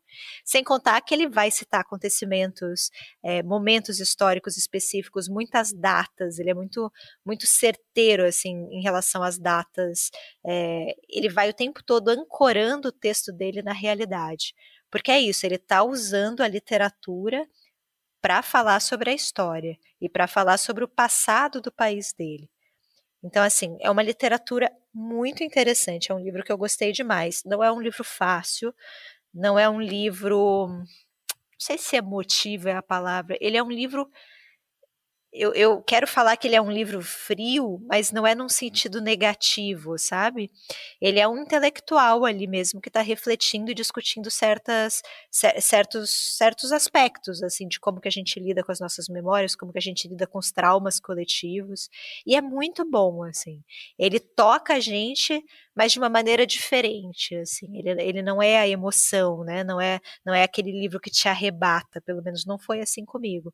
Mas é um livro que é bem fascinante, assim, é muito bom de ler. Eu acho que ele trabalha muito bem os temas que ele se predispõe a tratar dessas formas, né? Tanto em relação ao enredo quanto à própria forma. E tá ali, sabe, o tempo todo essa provocação do que, que é real, do que, que é ficção, quais são os limites, como que a gente recebe essas informações, como a gente lida com tudo isso. Então, acho que é isso, gente. Eu falei de um conto só, né? Mas acho que os, os quatro têm uma proposta ali bem semelhante, né? Eles dialogam ali. E fica a recomendação, então, dos imigrantes do Zebald, um autor alemão. Eu ganhei o livro do Caleb, inclusive. Eu, eu, esse é o autor que eu preciso voltar a ler, assim. Eu li o Alcedates e achei maravilhoso. Comecei a ler os Anéis Saturno, mas não continuei, mas, enfim, para os livros às vezes, mas ouvindo aí a Lu falar, eu, eu, o ruim, de, o ruim de, desses programas é que eu fico com vontade de ler o que vocês, vocês recomendam, né? Aí eu falo, mas já tem o que ler, gente. Eu sou louca pra ler o Austerlitz, sou louca, mas esse livro é impossível de achar, assim. Oh, ele saiu de novo. Saiu? Foi reeditado, Lu. Ele saiu de novo, saiu de novo. Tá? Tem edição normal da companhia. Ah, eu não sabia. Eu quero muito. Eu consegui também por isso. Porque o Caleb tinha emprestado pra alguém e nunca voltou. Saudades. E aí, tipo, tava esgotado. E aí eu. Aí um dia eu, aí um dia eu vi que tava de volta. Eu, tipo, meu Deus! Aí eu comprei. Falei, agora vai ficar comigo. Esse eu procurei muito, gente. Esse eu procurei em biblioteca, procurei em tudo que é lugar. Esse eu nunca achei. E assim, um dia, talvez, talvez eu estivesse um pouco bêbada, mas sabe quando você. Eu não sei se vocês têm isso, de, vez em quando tá, tá meio com sono, tá meio bêbado, aí você entra na Amazon pra ficar. Você não tem o que fazer. e aí você fica caçando uns livros, assim, algo que você queria ler, ver se saiu, se foi reeditado. Eu faço isso. E aí eu joguei Austerlitz e, e tinha. E aí eu falei, meu Deus, é o melhor momento da minha vida. E aí eu comprei, e aí chegou uma edição em, em alemão, assim, pra mim. Ai, puta que pariu. meu Deus, o que, que você fez com esse livro? Ah, eu vendi. No grande acontecimento do vender livros pro barco, eu vendi esse livro. Eu não sou capaz de ler Austerlitz em alemão, né? Ainda mais impresso, que nem dá pra clicar na palavrinha pra ver o significado. Eu, eu confesso que em português ele me tomou, viu, cara? Esse foi um desafio. Não, eu nem tentei, gente. Eu tenho plena consciência da minha capacidade aqui.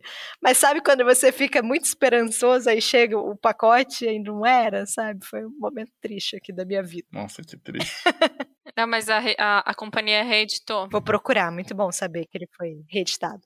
Enfim, eu ia escolher, a minha próxima escolha, eu ia escolher a Itália, porque afinal de contas eu tenho ascendência italiana. Metade italiana. Eu sou metade italiana.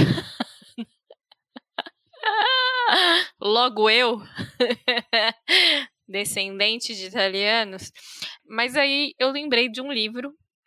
A Lu comentou dessa autora no, no episódio anterior e eu lembrei dele, que é uma autora polonesa, que é a Olga Torkaczuk, né, que ganhou o Nobel naquela quando rolou aquele bafafá lá, né? Então ela ganhou junto com o Peter Handick, né?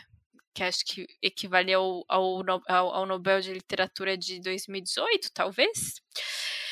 Enfim, ela é uma autora polonesa, como eu já disse, e o livro que eu vou falar é o Sobre os Ossos dos Mortos, que foi o livro que saiu assim que ela ganhou o, O- o, Oscar, assim que ela ganhou o Nobel. Ele já estava sendo traduzido e ele acho que ele já estava sendo finalizado, né, pela pela Todavia. E aí eles só mandaram pra gráfica tipo acelera, pelo amor de Deus. para pegar o hype do, do, do Nobel, né, do Nobel, enfim. Então o livro saiu a- a- em seguida, assim, do, do, do prêmio. E, e eu li logo que saiu, assim, e é um livro totalmente inusitado. Ele tem um quê de policial, mas não é exatamente um livro policial. Ele tem uma personagem totalmente fora da casinha, assim, que eu acho que é uma construção sensacional de personagem, que é a, senhora do Sheiko. E ele vai falar, ela, ela consegue tratar sobre vários temas, né? É, a senhora do Sheiko, ela vive num po- povoado, assim, muito pequenininho, assim, perto da fronteira. Agora eu não lembro se... é, é, gente, eu sou péssima com geografia, ainda mais da... O que, que eu tenho a ver com a geografia da Europa, sabe? Então não sei com quem que a, que a, que a Polônia faz, faz Alemanha. fronteira. Não, em cima. É, é, é pra cima. Não a Alemanha, Caleb. Isso eu sei ainda. É, pra cima eu não sei com quem que eles fazem. Quando eles fazem fronteira. Mas enfim, ela mora bem ali perto da fronteira, né? Ela até brinca, né? Que às vezes ela, ela recebe o sinal que ela fala que é uma língua totalmente diferente e tal, ela não consegue entender nada, ela é a recepção de rádio, né? Porque tá tão perto ali que e aí, então, ela vive numa casa bem isolada, ela já é uma senhora de uma idade avançada, tem vários problemas de saúde. Ela é a narradora em primeira pessoa. Vive meio que quase no meio da floresta ali. E ela tem essa questão da preservação da natureza, né? Tem algumas pessoas na cidade que praticam caça ilegal e deixam armadilhas, né, ao longo ali pela floresta, e aí nas andanças dela, uma, uma das coisas que ela gosta de fazer é desarmar essas armadilhas, né, ela denunciar, então o tempo todo ela tá mandando cartas para a polícia, ó, estão caçando legalmente aqui e tudo mais, manda longas cartas. E ela tem outras particularidades, ela ela é uma professora de inglês, né, dá aula para crianças. Ela é obcecada pela poesia do William Blake, e aí ela está tá traduzindo esse, essas poesias com, com um jovem que, que, enfim, é meio que pupilo dela. E além disso, ela é totalmente, assim, vidrada em astrologia. Então, tudo que acontece, ela, sabe, ela tá contando alguma coisa, ah, mas é porque Mercúrio tava retrógrado em Libra, sabe assim? E aí ela vai colocando as coisas diz, eu, eu não entendo absolutamente nada sobre astrologia, mas as pessoas que entendem um pouco falaram que algumas coisas realmente batem, então de fato a, né, a autora teve um momento aí de pesquisa. Então, assim, a, a, Senhora do Chico é isso, ela é muita coisa ao mesmo tempo. E você fala, meu Deus, como é que tanta característica, sabe, fora da caixinha consegue se, se, se, se juntar e ela consegue, ela cria essa personagem totalmente excêntrica. E aí o, livro começa com ela descobrindo que o vizinho dela, que é um desses caçadores ilegais, morreu. Morreu de assim, de jeito besta, assim, morreu engasgado, sabe? Uma coisa muito boba e trivial, assim. Mas, enfim, a partir desse, dessa morte, né, ela vai lá, vai com o vizinho, o esquisito, que eu adoro que ela, todos os, as pessoas da, né, da comunidade dela tem um outro nome, ela, ela apelida as pessoas, então tem um cara que é meio que o outro vizinho dela que chama esquisito, e a forma como ela meio que descreve ele dá a entender que é um cara também totalmente estranho também. E aí ela vai com o esquisito lá na casa, vê, vê que o cara, que, que esse vizinho, né, o caçador realmente está morto. Chamam a polícia, tudo mais, né? Só que é isso, cidade pequena, a polícia, né, demora para chegar e tudo mais, não tinha sinal de telefone, aquele, aquele drama todo. Ela começa meio que investigar a casa, o que, que será que pode acontecer? E ela cria a tese de que a natureza está, de alguma forma, que os animais estão se revoltando contra as pessoas e está matando pessoas, porque a partir dessa morte do caçador, algumas outras mortes vão acontecer. E aí a teoria dela é essa. E aí é muito engraçado, porque ela manda, de novo, longas cartas para a polícia com teorias maluquíssimas. Né, citando aí a astrologia, essa crença dela na natureza, né, e, e tudo mais, para justificado, tipo, olha, aconteceu por conta disso. Enfim, e aí, enfim, eu não vou muito mais adiante da história, porque de fato tem esse pequeno elemento policial, então de, de fato tem aí um assassino à solta, ou os assassinos, né? Não vou. Enfim, então ele tem esse, esse, esse pequeno mistério, né, no, no, no livro de ah, quem seria o assassino e tudo mais. Então eu, acho melhor eu parar aqui por, por aqui no, no resumo. Mas eu acho que é um livro que ele tem essa construção dessa personagem que é fascinante, assim.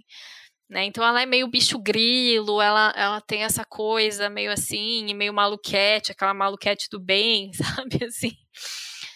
E, e com essas obsessões dela totalmente desencontradas, e, e a forma como ela narra, né, tudo em primeira pessoa, e forma como ela vai contando os acontecimentos da cidade, esse essa precariedade com que eles vivem, né, nessa pequena, né, nessa cabana, né, e é meio que é uma opção dela estar tá ali naquela cabana, naquele, né, ela poderia estar tá mais para dentro da cidade, mas não, ela quer ficar ali justamente por esse contato com a natureza e tudo mais. Então, fica aqui minha recomendação. Esse é um livro realmente, né? A Adu tinha comentado, né? Que o, o, outro livro dela, o Correntes, que eu ainda não li, mas que não tem um foco né, narrativo só. Esse de fato tem, né? Ele é uma coisa só. E eu acho a construção da personagem sensacional, vale muito a pena. E acho que os personagens secundários também, ela consegue criar uma cidade assim dessas bem peculiares, assim ela é toda esquisita. Tudo é esquisito nesse livro. Mas é um esquisito bom, assim, é um esquisito divertido, é um esquisito, essa coisa meio irreverente, assim, que você fica meio, sabe? É tudo meio fora da casinha, assim, então vale a pena. É, então fica aqui a recomendação do Sob os Ossos dos Mortos. Ela é uma esquisita muito legal. Senhora do Sheiko, né? Tomara que quando eu fique velha eu fique conhecida dessa forma, Caleb. Pô, é, é, um, é um objetivo, hein? Eu, eu confesso que eu também gosto, assim, eu gosto da ideia. Esquisita, porém legal. Porém legal, né? Tipo. E, e tem essa categoria, né, de livros, né, que eu, que eu, que eu curto. Esquisitos e legais? Esquisitos e legais. Às vezes você vai falar do livro, ah, ele é esquisito, mas ele é legal, né? Não é uma coisa ruim, né? Sim. Gera um episódio, hein? Livros esquisitos. Eu acho que rola, hein? Eu acho que pode ser, hein? Pô, mais legais. Ou, ou não legais, pode ser não legais também, vai. Pode ser um legal e um só esquisito. Pô, aí sim, hein? Eu gosto que vocês vão dificultando a coisa, aí depois a gente fica. Mas do que, que a gente vai falar nesse episódio? Ju, você esqueceu da minha lista de leituras? Eu gosto de uma regra, Ju. Não, mas falando nisso, falar em lista, eu estou no meio de uma elaboração. É eu descobri que eu tô atrasada, né? Porque sempre atrasada. Óbvio. Sempre atrasada, mas é que tem aquelas pessoas que fazem 30 livros para ler antes dos 30. E aí, por algum motivo jovem, eu me empolguei e falei, vou fazer os 40 antes dos 40. E aí eu tô elaborando essa lista. Só tem livro grande, obviamente, porque eu sou uma retardada. eu tô nessa elaboração. Eu devia ter começado ela. Eu falei, o Caleb tá no momento dele. O Caleb tá um ano antes, né? Porque esse ano eu faço 38.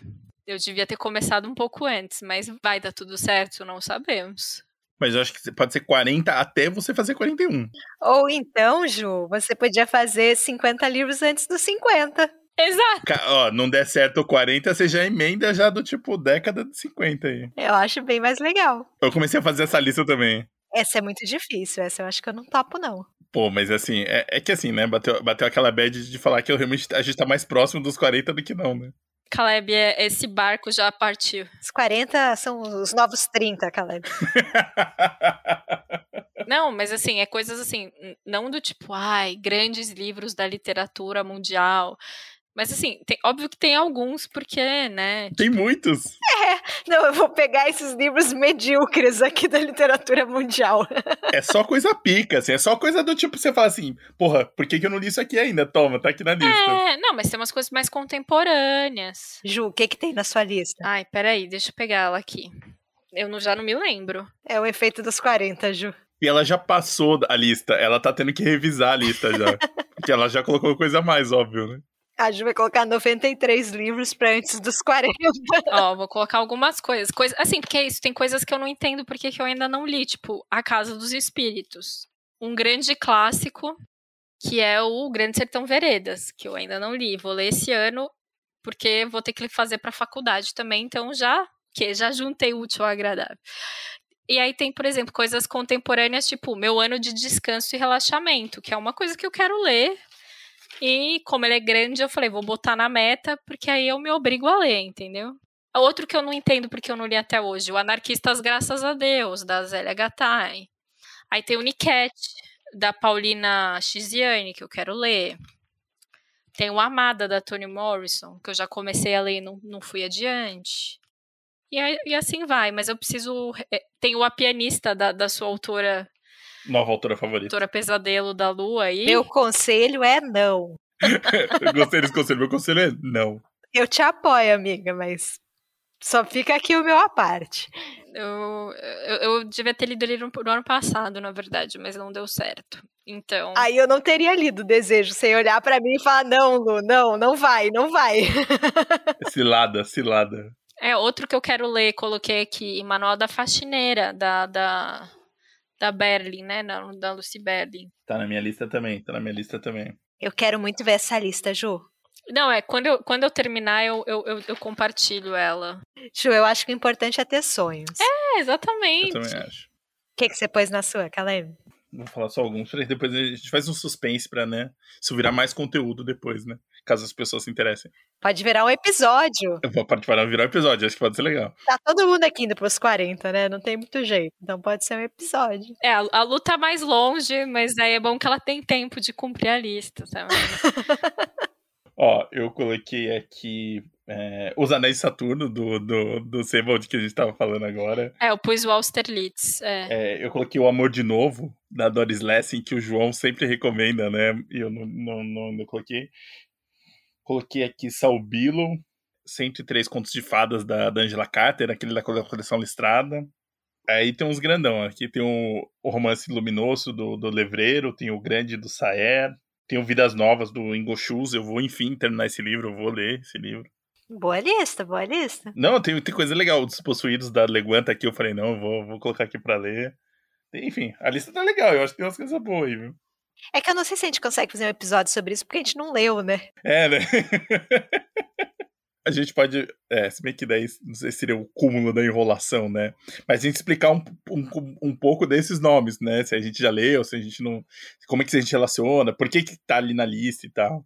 Fazer uma enquete, né? Perguntar aí os nossos ouvintes se vocês querem um episódio que não seria de recomendação de livros, porque não lemos, mas seria um compartilhamento de lista aí. Sabe o que a gente podia fazer?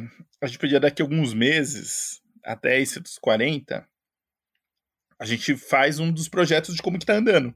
Das coisas que a gente se planejou meio que começar a ler, e aí a gente fala dos 40.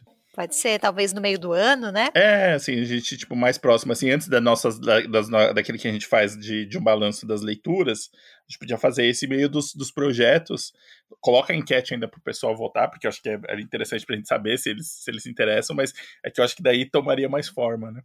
Legal, pode ser? Sim. Mas eu não tenho capacidade de fazer uma lista para os 40. Já. Eu só vou, eu vou ser o Louro José do episódio, eu só vou criticar a lista dos amiguinhos. Eu não tenho essa, eu, eu, não tenho essa visão de longo prazo, sabe? Eu consigo fazer a lista para o ano, assim. Porque você é jovem, é você é jovem.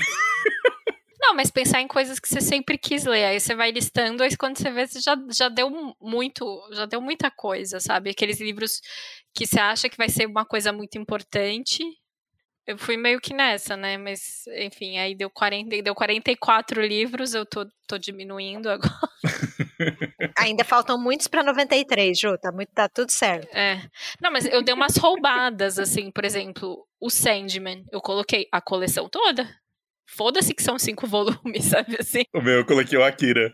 Você tá roubando ao seu próprio prejuízo. Tô. Eu, eu tenho, eu tenho plena E eu que dificulto as coisas, né? Eu tenho. É, você pôs dois outubros, eu coloquei a coleção, a coleção de quadrinhos. Daqui a pouco ela vai começar a colocar autores, né? Tipo, Zebold. O que é do Zebold? Tudo. Tudo, o que tiver. O que tiver, eu tô lendo. Não, mas tem uns aqui, por exemplo, que eu coloquei pesquisar, por exemplo, eu pus pesquisar Gertrude Stein, que eu quero ler algum livro dela, mas ainda não sei qual. Então eu vou ver qual da Gertrude eu vou ler. Eu, eu não sei qual, qual que é o melhor para começar. Se é a autobiografia de todo mundo ou se é a autobiografia da, da Alice Betoclas. Eu começaria pelo Betoclas. Os ouvintes podem sugerir também, né? É verdade. Se alguém já leu Gertrude aí, por favor, gente. Eu tenho, acho que quase todos que saíram pela eu tenho todos que saíram pela Moder Mulheres Modernistas, da, da Gertrude. Só não li ainda. Hum, tá aí. A oportunidade. Não, é verdade, fala pra gente, né? Se você já leu, se você recomenda. Se você não leu e quer recomendar também, estamos tá, aceitando. Fica à vontade aí, gente. Estamos aí pra isso. Isso, então? Caleb, você conseguiu lembrar de algo que você odeia? Que você queira compartilhar aqui? Pô, eu vou ficar devendo, viu, Lu? o Caleb se esforça, né? E a fama se renova. A fama permanece. Caleb, paz e amor. Não, tá bom. Então, vocês querem? Vocês querem? Tem uma pessoa, as pessoas da minha família, só meu pai ouve podcast, né? Tem uma pessoa da família próxima. Ela faz uma coisa que, assim, eu fico, eu fico num estado de nervo que é ela é incapaz de fechar as coisas. Eu sei quando ela passou pelos lugares porque ela não fecha. É, ela não fecha a gaveta, ela não fecha o pote, ela não fecha o saco de sucrilhos. E aquilo, aquilo desperta em mim, assim, eu fico meio, qual, qual o problema da pessoa que não consegue fechar as coisas? É, é nitidamente tem um padrão ali, eu, isso me deixa maluco. Achei legítimo, Caleb. E eu, eu não tive coragem de falar com a pessoa, porque assim, eu já falei, mas eu, eu tenho a impressão que se eu for falar, sabe quando você já tá tão puto com o negócio? É, eu vou falar, eu vou falar assim, por que você não vai chegar e falar assim, qual é o seu problema, caralho? Sabe, tipo, Você tá gritando assim, sabe? Em pleno Brasil de 2022, ser puto porque as pessoas não fecham potes. Pois é, não, ou não fecha a gaveta, ou não fecha o saco de sucrilhos, pô. Vai ficar murcho. E a perspectiva. Cadê a perspectiva das coisas, Caleb? Cadê a perspectiva, Caleb? Mas é todo dia, gente. Vocês não, vocês não fazem ideia. Assim, eu, eu sei, eu sei quando a pessoa passou a noite de manhã, eu sei. E pessoas que têm gato sabem que em algum momento ele vai entrar no armário. Vai acontecer. É, exatamente, exatamente, exatamente. Isso é um fato. Isso é só uma questão de tempo. E aí, se estiver tudo aberto. É a festa. É um convite, né? É, você tá falando, vem aqui, ó. É a festa. Então tem que fechar tudo com cadeado para os gatos não pegarem. É isso. Oh, gente, isso, isso me deixa maluco. E eu tenho uma gata tenho duas gatas, né? Uma é muito inteligente e a outra é bonita. a que é muito inteligente, ela sabe abrir coisas. Ela abre portas, se a porta tiver maçaneta, ela abre a maçaneta, é um inferno. Mas qual tipo de maçaneta? Aquele redondinho ou aqui tem o. Aqui? Juliana, até adulto tem dificuldade com esse redondinho, Juliana. É, o redondinho eu também não sou muito boa, não. Eu nunca sei direito. Eu entro em, eu entro em pânico, eu não sei pra onde girar, dá ali um problema. Precisa apertar? Mas ela abre, ela abre a porta. Se ela quer dormir dentro do armário, ela vai, abre a porta do armário, entra, fecha, ela fecha depois. Aí, ó, tá vendo? Aí, ó. Pronto. Porque ela gosta do escuro, né? Então ela fecha. Aí eu tô, eu tô dormindo e começa a ouvir as portas abrindo, fechando. É isso, é uma atividade paranormal toda noite. Você só pensa assim, seja bem-vinda, entidade, fica à vontade aí. Minha casa é sua casa. A outra, ela quando quer abrir porta, ela fica arranhando a porta e ela torce pelo melhor, assim. É, é isso que ela faz. Essa é um pouco a vida, né? A vida é um pouco a representação desses dois, dessas duas. Existem dois tipos de pessoas. Sim, deve ser exatamente isso.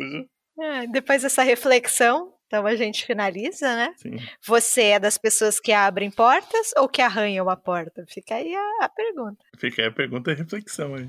Beijo, gente. Boa semana. Se cuidem, gente. Até mais. Tchau, tchau. Até mais.